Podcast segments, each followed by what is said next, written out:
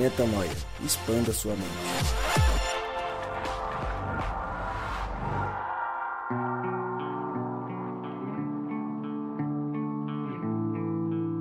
Está no ar mais um podcast Metanoia e você é muitíssimo bem-vindo ao podcast Metanoia número 132.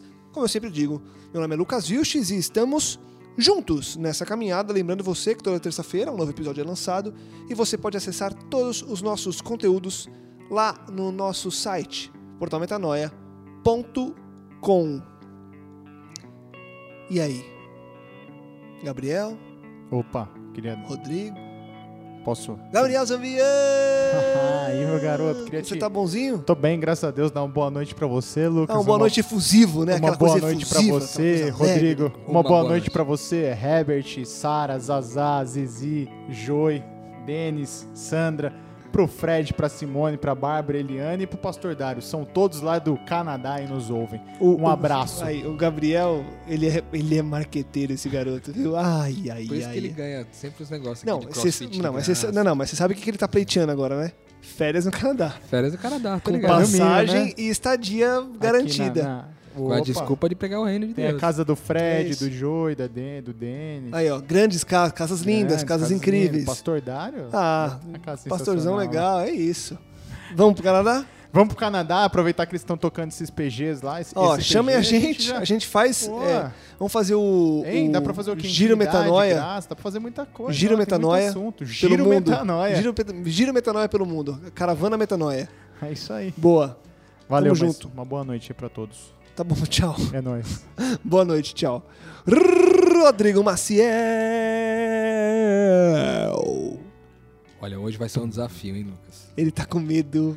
Ele tá Esse com medo. Eu tenho que confessar uma coisa pra vocês Ele aqui. Eu tá não sou muito bom de interpretação de medo. filmes. É, não, ele ele só consegue entender filme tipo o, o Redenção. Tipo, o vento Que levou. é, que é muito claro, entendeu? Tipo, o cara o vento sai, levou, o o cara faz um levou. projeto missionário na África, mata todo mundo pra fazer o projeto, volta e. Aí é isso. Aí ele falou: ah, é isso, mano. Daí foi objetivo, né? Até o último homem, quando a gente fez. O cara foi pra guerra. objetivo. O cara foi Tiro pra morrer. todo lado, não sei o que lá, salvou uma galera, só mais um, só mais um, salvou. Cara, é isso. Aprendiz de homem-bomba, né? Agora, se tem uma mensagenzinha subliminar, amigo, Amigo, difícil, já né? era. Mas, mas por isso eu conto com a ajuda dos meus amigos Lucas Whiskas e Gabriel Zambianco. É isso. Vamos nessa, então? Bora. Primeiro, primeiro falar que a gente ia gravar esse podcast antes do Oscar. Não o gravamos, mas gravamos depois. E o filme A Forma d'Água foi o vencedor do Oscar 2018. The Oscar goes to The Shape of Water. Eu não sei quando você está ouvindo esse episódio, mas em 2018. Pode ter sido há muito tempo, depende se você estiver ouvindo isso em 2038. Pode ter sido ontem, no ano passado. E se você está em 2038, mande um e-mail nos contando como está o mundo. É Se tá igual a lenda, né? E se a gente estiver vivo, a gente lê. É, manda aí pra gente já, já se antecipar, né? Com Dá, faz, dá uma ajuda naquela profecia 2038, o que que vai acontecer, como que vai ser, Então, né? emprego, se Brasil, já. sei lá, Coreia do Norte, essa coisa toda. É bom a gente saber como vai estar até lá, né? Enfim. Enquanto não chegamos em 2038, falamos do presente, a forma d'água. É, eu queria, antes de ler a sinopse, a gente, acho que a gente não falou disso em nenhum filme, mas esse eu preciso deixar claro. Primeiro, aquela máxima de sempre quando a gente fala de filmes. Sim, teremos spoilers. Então, se você é um cara que não gosta de spoilers, desligue agora e volte daqui a pouco. Vou te dar dois segundos. Pronto. Filme bom, né? Se você ficou, é porque você já assistiu ou voltou para ouvir e creio que você tenha gostado muito, senão você tinha pulado o podcast e já escutado outra versão. E aí eu emendo aqui dizendo que todo filme eu, eu tinha que ter falado isso antes de falar pro cara ir assistir, porque todo filme tem uma classificação indicativa e tem cenas que são estão de acordo com o roteiro, com a mensagem que o diretor quer passar. Então, não se atenha a cenas isoladas, mas sim a mensagem geral do filme, que é o que a gente quer trazer aqui nesse podcast. Eu vou ler a sinopse e a gente começa a conversar sobre A Forma d'Água, grande vencedor do Oscar Eu 2018. gosto do Lucas que ele é sempre um cara equilibrado, né, meu? Ele nunca falou isso aqui mesmo no Metanoia. É a primeira É vez verdade. que tem classificação indicativa Mas é verdade. tal. Gostei de ver, cara. E, e a gente tinha que ter falado Você isso um no livro de de Eli, né? jornalista violento aqui No agora. livro de Eli a gente tinha que ter avisado que tinha coração avisado. Passou, né? Aquele filme lá é pesado também. Louco. O livro de Eli, o. O Até o Último Homem também, enfim. Eu vou ler aqui a sinopse e a gente vem. Década de 60. Em meio aos grandes conflitos políticos e transformações sociais dos Estados Unidos da Guerra Fria, a muda Elisa, zeladora de um laboratório experimental secreto do governo, se afeiçoa a uma criatura fantástica, mantida presa e maltratada no local, uma criatura anfíbia. Para executar um arriscado e apaixonado resgate, ela recorre ao melhor amigo Gilles e à colega de turno Zelda. Acho que quem escreveu isso aqui é o cara que escreve os títulos do Sessão da Tarde. Não deve ser o sinopse oficial isso aqui. Criatura fantástica mantida. Não é, certeza que não é do, do Del Toro isso aqui. Mas enfim, deu pra entender do que é o filme. E se você já assistiu o filme, você sabe do que eu tô falando, certo? Ele não deixa de estar certo também. Não, é só uma maneira mais abrasileirada de você dizer, né? Claro. É, enfim, eu queria começar falando do nome do filme. Antes da gente entrar propriamente na mensagem que ele vem trazendo e nas cenas que nos chamam a atenção, eu queria falar do nome por quê? Porque no final do filme, a gente percebe que a forma d'água se refere muito a como o amor atua em nossas vidas. E o amor na sua forma macro mesmo, o amor de Deus. E eu vejo hoje, e acho que foi nessa linha que o, que o autor e que o diretor quiseram passar, que a água ela se adapta a qualquer ambiente. Obviamente, a gente A sabe que qualquer ela, recipiente, né? recipiente, perfeito. É, não importa a forma, o tamanho, ela tá ali. Ela entra nos recipientes e ela se adapta ali. E eu vejo o amor assim. O amor é isso, Rô. O amor é um sentimento que, quando pleno e puro, ele vai se adaptando a- aos recipientes que vão receber sem, é, sem preconceitos em falar, não, esse recipiente eu não quero. O amor e a água, eles têm realmente essa semelhança? Você acha que essa analogia, ela faz sentido logo de cara? Acho que sem dúvida faz sentido. é, a manifestação, eu diria que mais do que é, o amor ser um sentimento, o amor talvez seja a manifestação de uma pessoa, né? A manifestação de uma pessoa que é a pessoa de Cristo, cara. A pessoa, é, aquela nossa raiz de identidade que a gente sempre fala aqui no Metanoia, de que de fato nós somos filhos de Deus e carregamos no nosso DNA espiritual o amor de Deus conosco. Quando a gente está falando de- da forma da água de se adaptar a qualquer recipiente, ela está dizendo que o amor é possível é, nas mais diversas formas de vida. Não somente no aspecto é, de vida do ponto de vista vegetal e das frutas e da criação de Deus como um todo, daquilo que é possível se analisar e ver como parte da natureza, mas também como a mais complexa diversidade do ser humano. Então a gente está falando do seguinte: é, Cristo, quando é, veio ao mundo, ele foi a nossa referência segura de quem Deus é e também a referência segura de quem nós somos. No trato com todas as pessoas que na época eram tidas como pessoas excluídas da sociedade, marginalizadas pela sociedade, ele gastava um, um tempo significativo com essas pessoas e essas pessoas se sentiam bem ao lado dele. Então, eu diria o seguinte: essa forma, a água que pode tomar qualquer forma, ela pode não somente tomar qualquer forma, mas cumprir um propósito em qualquer forma. Porque a água serve para dar vida, certo? Para doar, para matar a sede, para suprir uma necessidade. Não importa qual recipiente você utilize para carregá-la daqui para lá, ela vai continuar cumprindo sempre o seu objetivo em todos os lugares. Então eu diria que é, sim, faz todo sentido com o amor e, e a forma da água, ou a não forma da água, né? Sim, a falta de, né? Ou a falta de A, forma. adapta, a, a forma dela ser adaptável a qualquer outra forma, né? Ô Gabriel, a história principal que essa relação dessa faxineira ali desse laboratório com essa criatura distinta, ela é a relação principal do filme. Trata-se de uma mulher excluída pela sociedade, visto que é de uma classe social baixa, tem uma deficiência, É mulher, né? é Porque mulher, na época, na época passa, inclusive, o que é 60. pior ainda. Tem uma posição profissional desprivilegiada, pelo menos no contexto também da época. Perfeito. Sim, perfeito. inserida num ambiente militar, ou seja, ela tá no mais baixo. Exato, ela- ela é completamente excluída onde ela vive.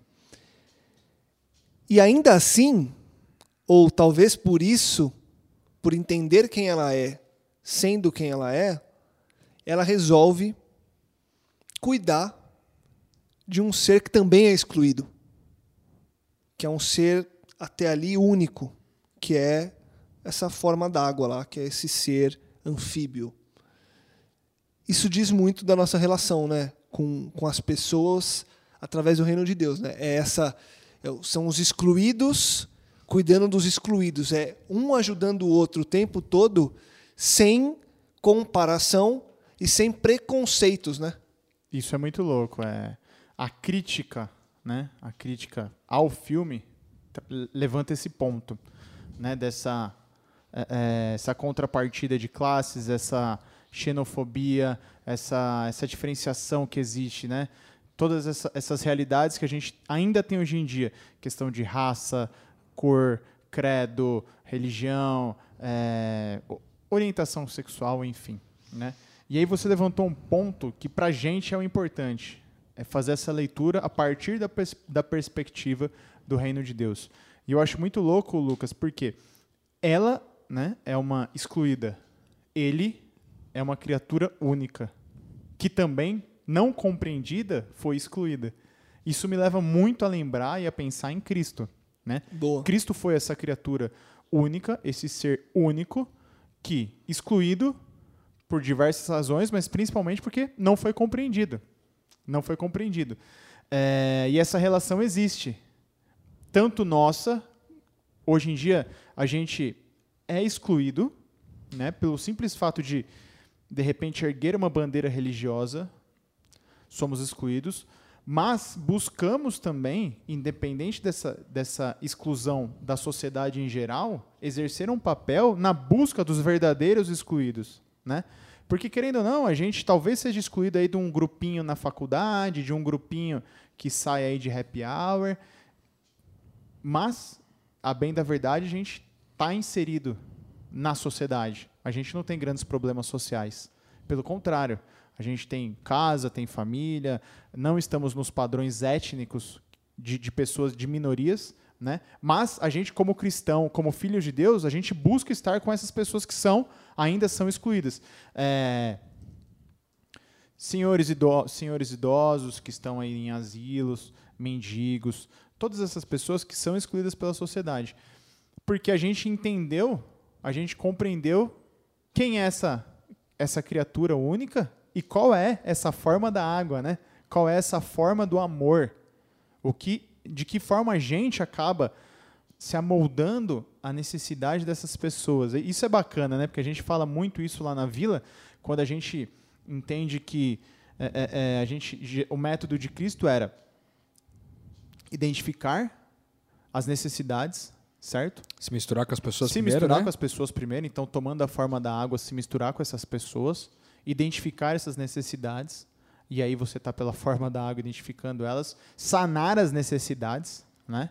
E aí, tão somente depois, é, é, criar discípulos e chamar essas pessoas para seguir, para seguir a Cristo.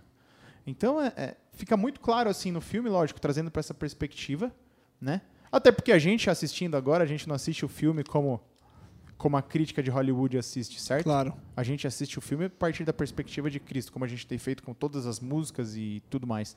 Então eu acho muito louco, cara. Achei esse filme assim sensacional, velho. É como, te- como diz o texto bíblico, né? Se seus olhos são santos, né?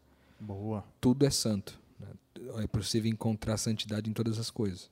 Com certeza. É, eu, eu, cara, eu agora vocês falando aqui me veio uma, uma cena ali do filme, no começo do filme, quando ela começa uma relação com ele ali, eu, se você percebe que a- em, em nenhum momento ela está exigindo da parte dele uma troca. né? Eles começaram uma relação sem nenhuma é, disposição de trocar nada.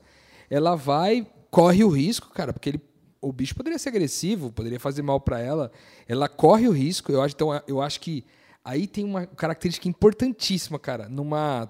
Se é que a gente poderia dizer um processo de se misturar e de assumir a forma da água com, com pessoas menosprezadas e talvez marginalizadas pelo, pelo, pela sociedade, a primeira delas seria, cara, misturar-se assumindo o risco. Cara, porque havia o risco do bicho machucar ela, cara. O bicho era agressivo lá. Em algum, porque ele tratava com Sim. agressão aquele cara que machucava ele, certo? Então, o primeiro ponto é misturar-se é, sabe- assumindo o risco. O segundo ponto é misturar-se sem querer nada em troca. Misturar-se pelo simples fato de beneficiar, de amar, de querer o bem, entendeu? Então, eu, acho que é esse segundo ponto. E talvez um terceiro ponto, que é misturar-se querendo encontrar as semelhanças e não as diferenças. Porque você percebe que ela começa, por exemplo, ela vai lá e dá o ovo. Pô, o ovo era uma semelhança, porque o ovo, o ser humano come o ovo. Mas ela não sabia se o bicho podia comer o ovo ou não. Então ela pôs o ovo lá e buscou a semelhança. Ela poderia, tipo assim, eh, se revoltar. Por exemplo, tem uma hora lá que o bicho come um gato, não é? Quando, É. quando tá na casa dela. Quando tá na casa dela e come um gato. Ela poderia, por exemplo, assim, cara, se revoltar com o cara comer, porque não é um padrão humano comer um gato, entendeu? Pelo menos não, só churrasquinho de gato. Alguns ainda comem churrasquinho de gato. Mas é sem saber, né? Mas é. sem saber. Agora, é, o fato é que. é, desculpa aí a brincadeira, foi só uma brincadeira aos defensores dos gatos aí. É que, E do Eu- churrasquinho. eu sou um deles. Aos O- defensores do churrasquinho. do- aos defensores do churrasquinho também, sinto muito aí se manifestou alguma coisa ruim aí. Mas enfim, eu acho que talvez, cara, ficou três pontos aqui bem fortes pra mim é, em relação a essa moça, porque na perspectiva do amor verdadeiro, na justiça do reino de Deus, que é essa justiça de compartilhar, de repartir, de entregar, de assumir a forma da água, independente é, de onde de, de que o recipiente é, receba isso, três coisas são facilmente identificáveis aí. A primeira é me misturo assumindo o risco. Segundo, me misturo sem querer nada em troca. E terceiro, me misturo querendo encontrar aquilo que nos aproxima, que nos assemelha e não aquilo que nos difere, que nos afasta. Eu acho que essas três coisas são bem legais aí Não, do daí começo é do filme. sensacional. E me lembra é, é, quando a gente falou lá sobre o congresso de dentro pra fora, né? Salvo engano, foi a igreja. Foi você que fez essa palestra, não foi? Igreja inclusiva? Igreja Inclusiva, né? Você volta Foi. o podcast aí, que foi uma série sensacional, com muita informação boa, né? Tem até um texto do Metanoia no blog. Se você entrar lá no portal metanoia.com, no blog tem o texto lá, Igreja Inclusiva. Eu fiz o texto também, disponibilizei para vocês aí. É muito bom. Boa. Eu queria eh, me ater agora a um ponto que o filme ele tem uma, uma evolução da personagem principal no que diz respeito ao estado emocional dela. No começo, ela tem uma vida muito monótona e uma vida muito sozinha. E você percebe pelo semblante dela que ela é triste. É, o, o diretor ele deixa claro no decorrer dos primeiros minutos do filme que ela é uma pessoa triste. Você não, você vê muito pouco ela sorrindo. E depois, quando ela está na relação, ela está o tempo inteiro com um sorriso no rosto. E aí eu queria, é, é, eu, eu vou afirmar e a gente pode discorrer sobre porque eu ia falar que ia fazer uma pergunta, mas aqui não tem pergunta porque é muito óbvio na relação que tem propósito é onde a vida, né? Com certeza. Ah, o nosso objetivo aqui não é praticar ação social. Veja, a ação social por si só é o que a gente comentou. Talvez ela se torne um peso. Eu querendo fazer algo para Cristo acaba se tornando um peso. Mas fato é que ação social, ainda que por si só dá um calor, gera um calor no coração, porque tem essa relação, tem essa essa você consegue ver ali muito claramente o benefício na vida de outra pessoa. Então eu citei aqui aos sábados a gente está visitando um asilo, uma casa de senhoras ali na Vila Madalena.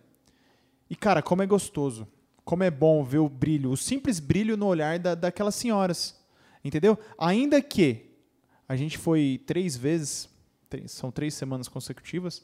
É, ainda que a gente não tenha tido oportunidade de falar claramente, entende, sobre Cristo, alguma coisa, é, já ficou claro que o amor de Cristo está sendo levado. E ainda que eu estivesse equivocadamente me dirigindo até lá, não pelo privilégio, mas pela obrigação, é engraçado como é, é, a força do relacionamento ainda assim produz algo de bom, sabe? Porque mesmo que eu tivesse indo lá pela obrigação, cara, é difícil não sair mudado dessa relação. E é o que a gente vê com a menina. Quando ela começa a relacionar-se, quando ela começa a buscar a semelhança com outro ser, ainda que de outra característica, de outra espécie, enfim, de outra realidade, como ela sai mudada dessa relação. Né? E ela não se apaixona de primeiro. Ela tem a curiosidade, ela tem a, a, a, a- delicadeza, a empatia de ver no outro alguém excluído, alguém que está sofrendo também, entendeu? Ela busca essas semelhanças. E o amor ela desenvolve ao longo, né? Ao longo do, do relacionamento e do filme. Então, é, é, como o embate do- dos corações, como embate desses corações acaba prevalecendo Deus, né? Eu vejo isso muito na nossa prática, na nossa realidade também. Cara, isso aí é muito legal, que isso é alinhado com o texto bíblico de Romanos 14, 17, que diz que o reino de Deus não é uma questão de comida e bebida, ou seja, não é uma questão de necessidades cotidianas, mas é de viver é, a justiça, paz e alegria no Espírito Santo. Então, o que, que ele está querendo dizer é o seguinte: a gente já falou sobre isso aqui no Metanoia, mas relembrando, quem vive uma vida de justiça vai experimentar paz, porque uma vida de justiça produz paz e uma vida de paz produz alegria. Então, por que, que ela sorriu depois? Por que, que ela permanecia sorrindo o tempo inteiro? Porque ela tinha paz. Mesmo em meio a tanta opressão que ela vivia, porque no meio do filme ainda ela sofre alguns assédios do chefe lá, certo? Sim, sim, sim. Ainda tem que passar por esse tipo de opressão. Ou seja, ela, mesmo em meio à opressão que ela vivia, ela ainda experimentava paz, e a paz lhe trazia alegria. E por que, que ela experimentava alegria que era oriunda de uma paz? Porque ela viveu uma experiência de justiça, cara. Isso é efetivamente justiça. O que ela fez estar com. com repartir é, com aquele ser totalmente diferente, assumir a forma de da água e repartir com um ser totalmente diferente dela, sem querer, inclusive, transformá-lo em algo que ele não era. Porque ela também não tentou transformá-lo em algo que ele não era, certo? Lá na hora lá de colocar Exato. o banho, ela coloca os, os, os sais lá, os negócios que tinha que colocar no banho lá, certo? Acho que era sal, se não me engano, que tinha que ficar na água, né? Isso, isso. põe um sal na água lá e tal. Ou seja, ela não tenta transformar o bicho e nem tenta buscar a ciência para transformar o bicho em alguém parecido com ela. Pelo contrário, é ela quem tenta, nessa misturação, encontrar semelhanças. Né? E é legal que no decorrer do filme, a empolgação dela com essa missão que ela achou vai contagiando outras pessoas, né? Isso também é uma metáfora da nossa vida com Deus. A nossa prática do que é o reino de Deus, necessariamente, quando vivida da maneira que Deus sonha para a gente viver, ela impacta na vida das pessoas e traz pessoas para esse fluxo também, né? Com certeza, traz pessoas para esse fluxo. Tem um texto que está em Atos 10, 34, que diz assim: Então Pedro começou a falar e disse: Agora eu sei que de fato Deus trata todas as pessoas de modo igual. Ou seja, é, essa forma da água original, inclusive, eu não sei se você guardou isso para o final aí, Lucas, que é o poema lá. Vai lá, fim. B. Ah, não, você não vai falar do poema agora. Não, só- Vai? vou jogar aqui só para se você não Nossa. fosse guardar. Se você fosse guardar, eu não vou jogar. mano. Eu adoro um poema. Deixa guardado. Não, pode falar. Não pode falar ou não? Pode. Não, Ele eu não, tô falou- nem, eu não tô nem com ele na tela. Não, entendeu? então não vai falar não. Eu não vou falar, Tá não, deixa pra lá. Falou isso pra ser educado. Daqui a pouco é a gente fala o poema. Tem um poema Eu não vou incrível. fazer isso aí com o Lucas, ele tinha Não. guardado isso aí especialmente. É, Muito, vai. Conhecendo Poxa, ele, muito. velho, Poema, É. bicho, Tá, tá até em letra, tá até em letra vermelha aqui Aliás, no eu meu tenho uma guia. coisa pra falar pra vocês que ouvem o Metanoia. O Lucas é um especialista em poemas. Se você precisar um dia de um poema fera, assim, ó, fera, Hum. precisa de um cara pra fazer um poema bem feito, você pode contar com o Lucas Whiskas, Tamo junto. que além de ser comida pra gato, é também um grande compositor de poemas. É isso aí. É, então, continuando aqui, o que eu, o que eu é, percebo também é o seguinte: é, nessa caminhada de misturar-se com o diferente, é também extremamente importante ter alguém com quem a gente divida a carga, cara. E essa moça experimentou a, na amizade com, aquelas, com aquela moça negra, que me fugiu o nome agora dela. É, na, na amizade com ela, experimentou. Zelda. Zelda, caminhar junto. Cara, a Zelda ajudou elas muitas vezes, é, caminhava é, junto com ela. No começo não aprovou a atitude, mas depois foi até o final, né? Defendendo a menina ali, não entregou ela no final. O marido dela que entregou, né? Ela mesma não entregou a amiga. O, e o cara que vivia com ela, a mesma coisa, né? O quanto é importante nessa caminhada com o diferente nós não caminharmos sozinhos. Porque essa caminhada sozinha às vezes nos confunde. Só Verdade. por causa disso. Porque talvez ela, tenha, ela teria ficado um pouco confusa se ela eh, fizesse todo esse trabalho sozinho, entende? Eu acho que tem muito a ver com isso também. Em um momento você falou do, do personagem que vive ali porta com porta é, com ela. Quando ela ela conta para ele do que está acontecendo e ele em certo momento desacredita dela e fala: "Como assim uma criatura que você tá, tá viajando?" E aí em, em um dia específico ela chega para convidá-lo para fazer o plano que ela queria fazer, que era salvar essa criatura da execução, que era o plano dos cientistas lá de executar a criatura para estudar mais. E ela chama ele para participar junto. E ele estava há muito tempo procurando um trabalho, já tinha sido meio que escorraçado num trabalho com um cara que ele conhecia e tinha marcado, pelo menos na cabeça dele estava marcada uma nova entrevista, um novo encontro para ele entregar uma nova peça para o cara. Ele era um, um designer e tal.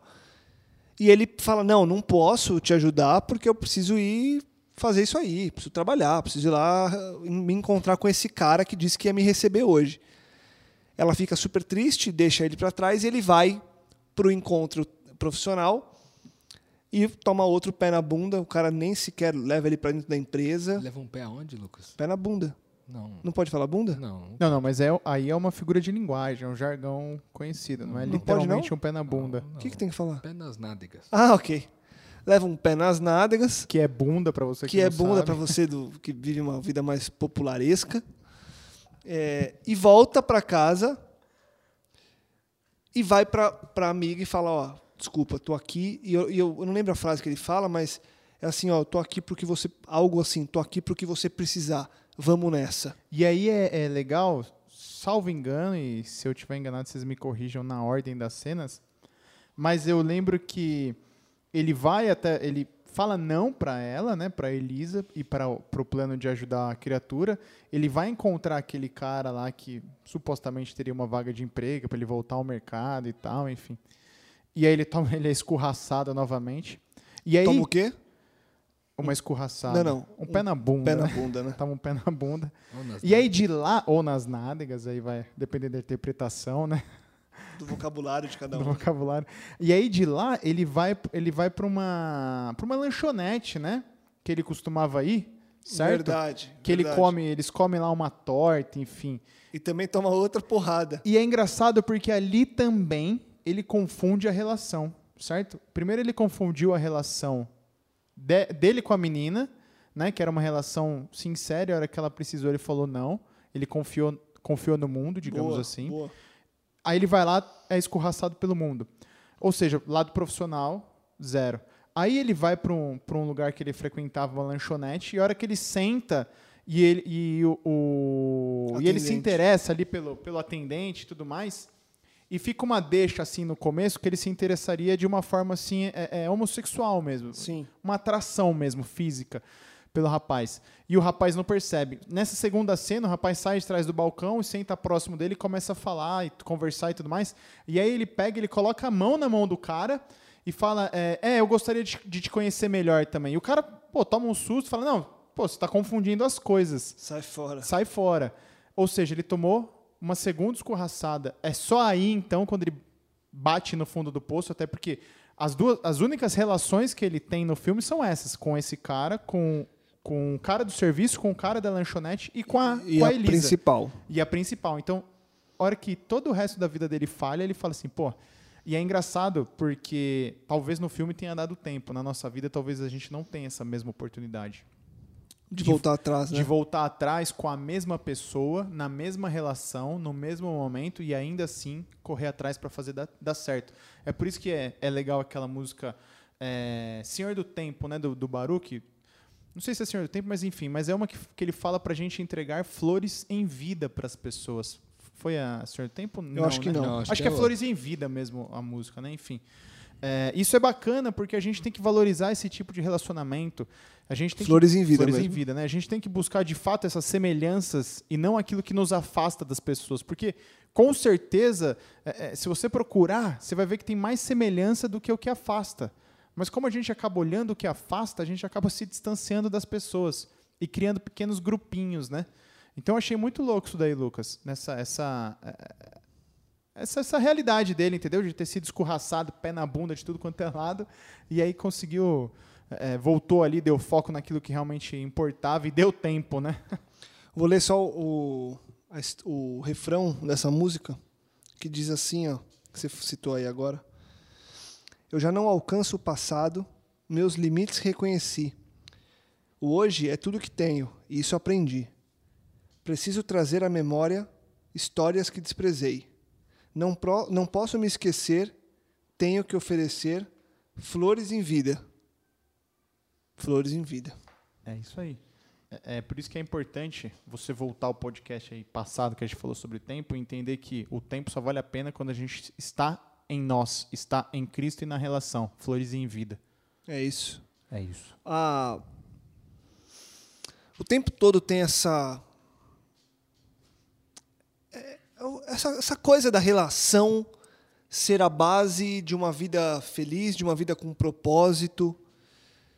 Não tem, né, Rô, como ser diferente, né? A gente falou um pouco disso no podcast passado e a gente deu uma pincelada agora nas- é, no que vocês falaram é, agora há pouco.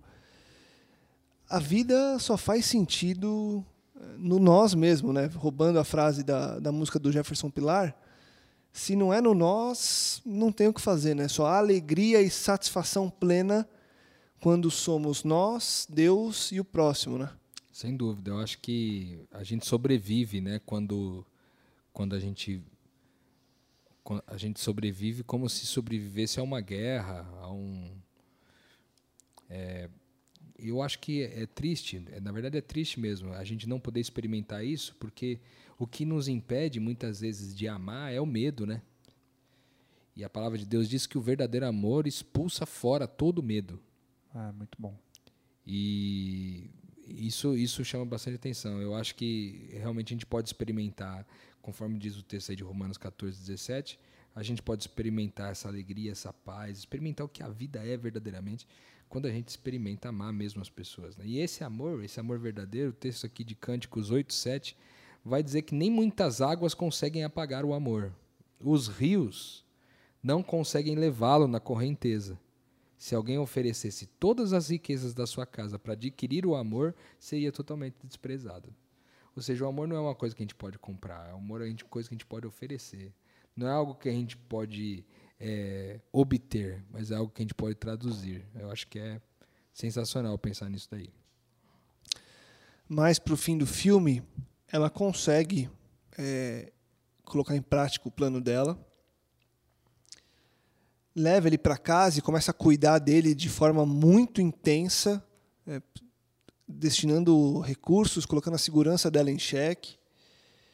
E aí eu queria ir mais para o final, para a gente gastar os últimos minutos aqui, falando de duas, ce- duas cenas no final e depois o final propriamente dito. Já lá no finalzinho, quando ela tá com. No dia que ela libertaria essa criatura, que voltaria ela para a água para ela ter liberdade de novo, o vilão da história ele chega e consegue é, ali por um momento matar os dois. Ele dá um tiro em ambos os personagens. Essa criatura se mostra autorrecuperável e se recupera dos tiros, vai para cima do vilão e consegue atirar nele. A menina é um, umas- é um ser humano e ela morre ali. E nessa cena, ele pega a menina e pula para a água. Esse ser que vivia na água vai com essa mulher que vivia Como um ser como um humano ser comum. humano comum e entra com ela dentro da água. Um ponto importante aqui que a gente não citou. Ela era muda, teoricamente, na história do filme, porque em algum momento da vida, e isso não fica claro, a não ser que eu. Não fica, né, Gabriel? Ela sofreu um corte no, na região do pescoço que tirou a, a voz dela. Tanto porque ela não era surda e muda, ela era Exato. só muda, né? Exatamente. Ela ouvia. Ela ouvia, só era muda. E ela tinha as três cicatrizes de cada lado. E quando ela vai para a água com esse ser, ele faz com que essas cicatrizes virem Guelras. guelras. Ela passa a respirar embaixo d'água, no novo ambiente ou no ambiente original, e vive, sobrevive, revive, ressuscita, talvez, junto com essa criatura. E aí, é, cada um interprete como quiser, eu interpreto que eles viram felizes para sempre. O que, que essa cena, Gabriel, traz para você de mensagem principal? O que, que essa ação traz de metáfora, de significado para você? Cara, essa cena é... É, é- é louca, né, mano? Porque chega. Talvez seja. Talvez não, é o ápice ali do filme, né? É onde, pra mim, tudo fez muito sentido. De novo, eu só consigo ver ali Cristo e. Cara, e essa relação que temos com Ele. Porque, veja bem, é, você tem ali a, a criatura, que até então era uma criatura, e a menina, que até então era uma menina, e como você falou, Lucas, claramente ela retornando, né, ao seu ambiente original, certo? E a gente vive isso, né? Em algum momento, e a gente interpreta isso como sendo a queda do homem, a gente passou a não entender o valor daquilo que realmente importa. E a gente passou uma vida aí correndo atrás do vento, correndo atrás daquilo que, que tem preço e não valor, enfim. E aí Cristo Talvez hoje aqui ele tenha feito uma pequena guelrinha aqui em mim eu estou começando a respirar aquilo que é o meu ambiente, o meu ambiente original. Estou começando a voltar para casa, começando a ter, a entender que sou um ser espiritual vivendo uma experiência humana, igual o Rô, sempre fala. E é isso que o filme representa, é isso que representa a cena, porque é, o cara que também não entende quem, o vilão que não entende a criatura, acha que matou a criatura. E aí, quando a menina morre, você fala, poxa, morreu. Porque você também não entendeu que ela também não era daquele Aquilo, ambiente. né? Ela não era só aquilo. Ela era, sim, é, é, é, uma criatura igual, vivendo uma experiência humana. Olha que engraçado, né? Ela era também alguém que vinha da água, do amor, vivendo uma experiência humana, né? E é engraçado essa questão da, da forma da água, e até quando o Lucas comentou aí do, de gravar o filme, o, o legal disso é que a água não tem formato. Qual é o formato da água? Qual é o formato? Não, não tem formato. A água é água, né? Água é água. A água ela tem um formato conforme o recipiente, igual o Rô falou. Da mesma forma o amor. O amor não tem formato. Ele tem formato na necessidade. Ele tem- Senão ele ele, é Se o amor tem um formato, é o formato do próximo, né? pronto. Cara, eu me lembrei de uma coisa aqui agora, porque é o seguinte, nessa hora do filme aí, eu lembro que quando ela morreu, que ela levou o tiro, eu fiquei mal, cara, assim, sabe? Eu também. Porque, foi porque cara, ela Você fez, entendeu? ela fez, putz, ela fez tudo certinho, cara. Ela, ela amou o cara até o fim e tal. E por que que pô, morreu, cara? Porque você Né? pensa, no seu coração, você pensa que é historinha de, da Walt Disney, que ela vai beijar o cara, o cara vai virar um príncipe, tá ligado? É, então. E não é não isso. era esse o caso. E aí me lembrou, cara, de uma conversa que eu tive com o Márcio, Márcio Gonçalves, brotherzaço meu lá de Novo Hamburgo, brotherzaço, caminha junto comigo. Aliás, um abraço pra você, Marção, se você estiver ouvindo a gente aí, pra todos os seus amigos aí de Novo Hamburgo de novo. A gente teve uma conversa no carro, cara, que é, o papo era mais ou menos o seguinte: ah, a gente, eu- alguém tinha uma, uma curiosidade assim de perguntar assim, cara, mas se nessa perspectiva de, de justiça, de condenação e tal, tal, tal, é, se Deus, Jesus morreu no nosso lugar, cara, ele deveria ter morrido e não ressuscitado depois, né? E por que que ele ressuscitou? Se ele tinha que morrer no nosso lugar, por que, que ele não morreu de- definitivamente e ele teve que ressuscitar depois? Aí, cara, me veio um- uma revelação assim de Deus surreal assim na- nessa conversa. Eu falei, cara, da mesma forma que existe a lei da gravidade, que é uma lei natural, que, meu, em qualquer lugar do mundo, se soltar um objeto, ele vai cair, porque a lei da gravidade preza isso. Existe uma lei espiritual que rege a nossa existência, que é o seguinte: é impossível alguém que morre em favor do outro, ou seja, alguém que é doador de vida, permanecer morto. E no filme acontece exatamente isso. Porque ela morre tendo dado a vida pelo, pelo cara. Boa. Mas ela não permanece morta. Ela é ressuscitada depois com a ajuda daquele que era antes o mais menosprezado no caso.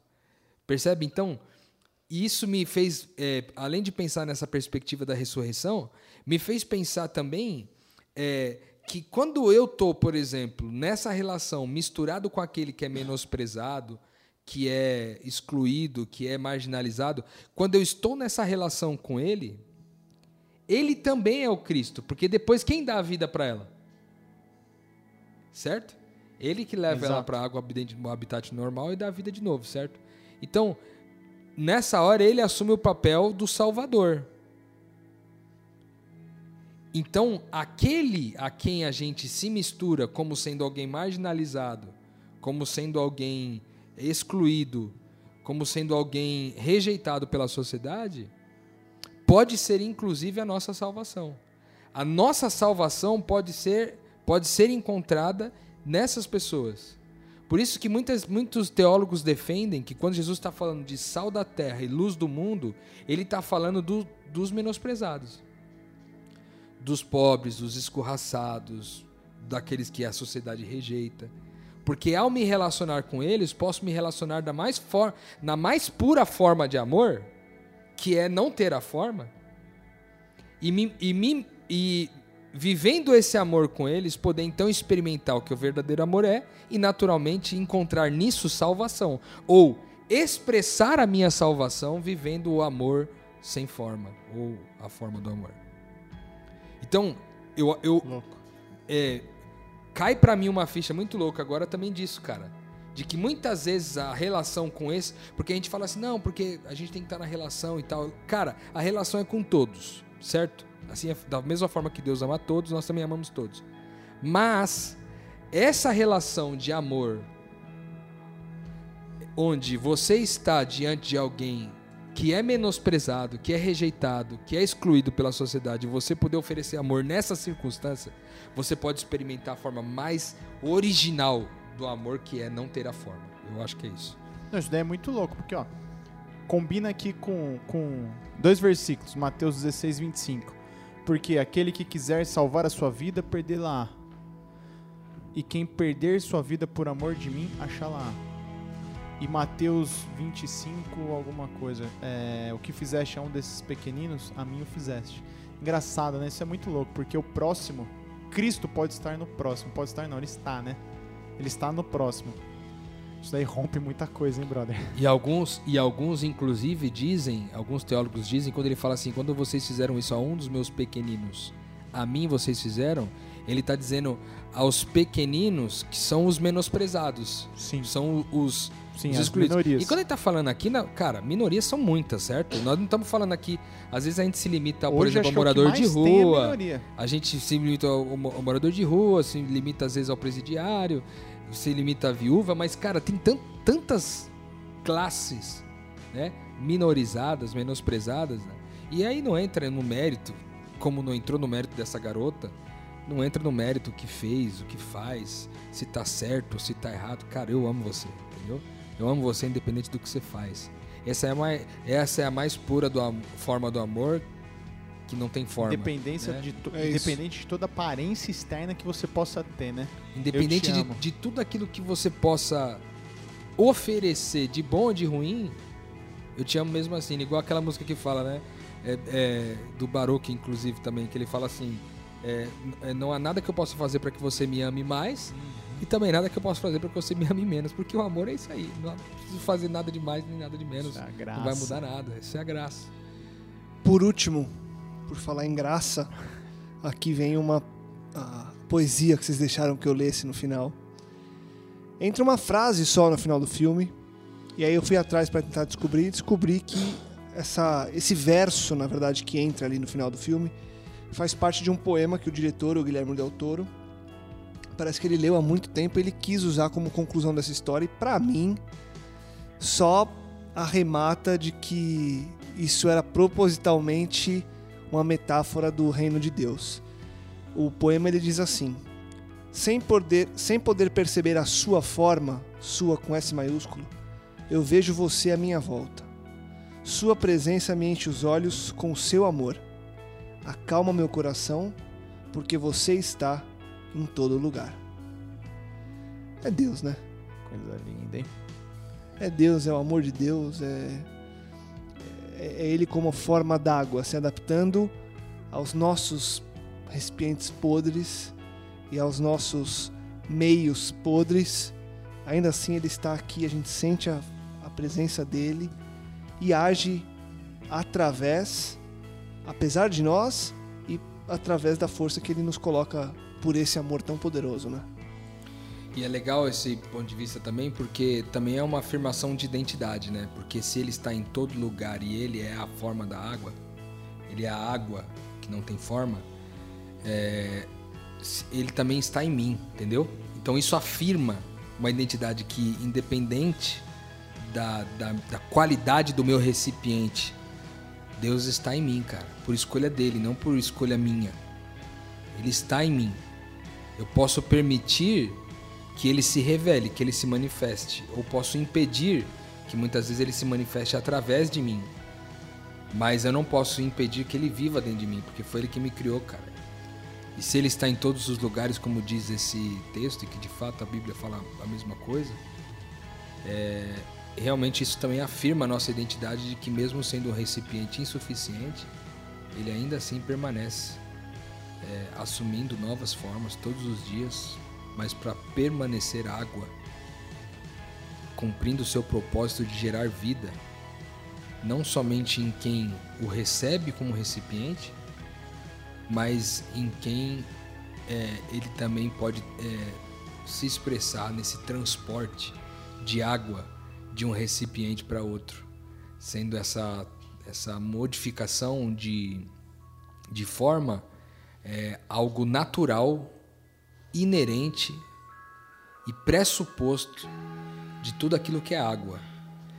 Se a gente para para pensar que o DNA de Deus, o DNA espiritual de Deus está em nós e a gente carrega as características é, que estão, é, as características de Cristo também estão em nós, significa que essa adaptabilidade da água também está em nós. Então, eu talvez encerre esse podcast aqui pensando no seguinte: que Deus tenha misericórdia, cara, de mim.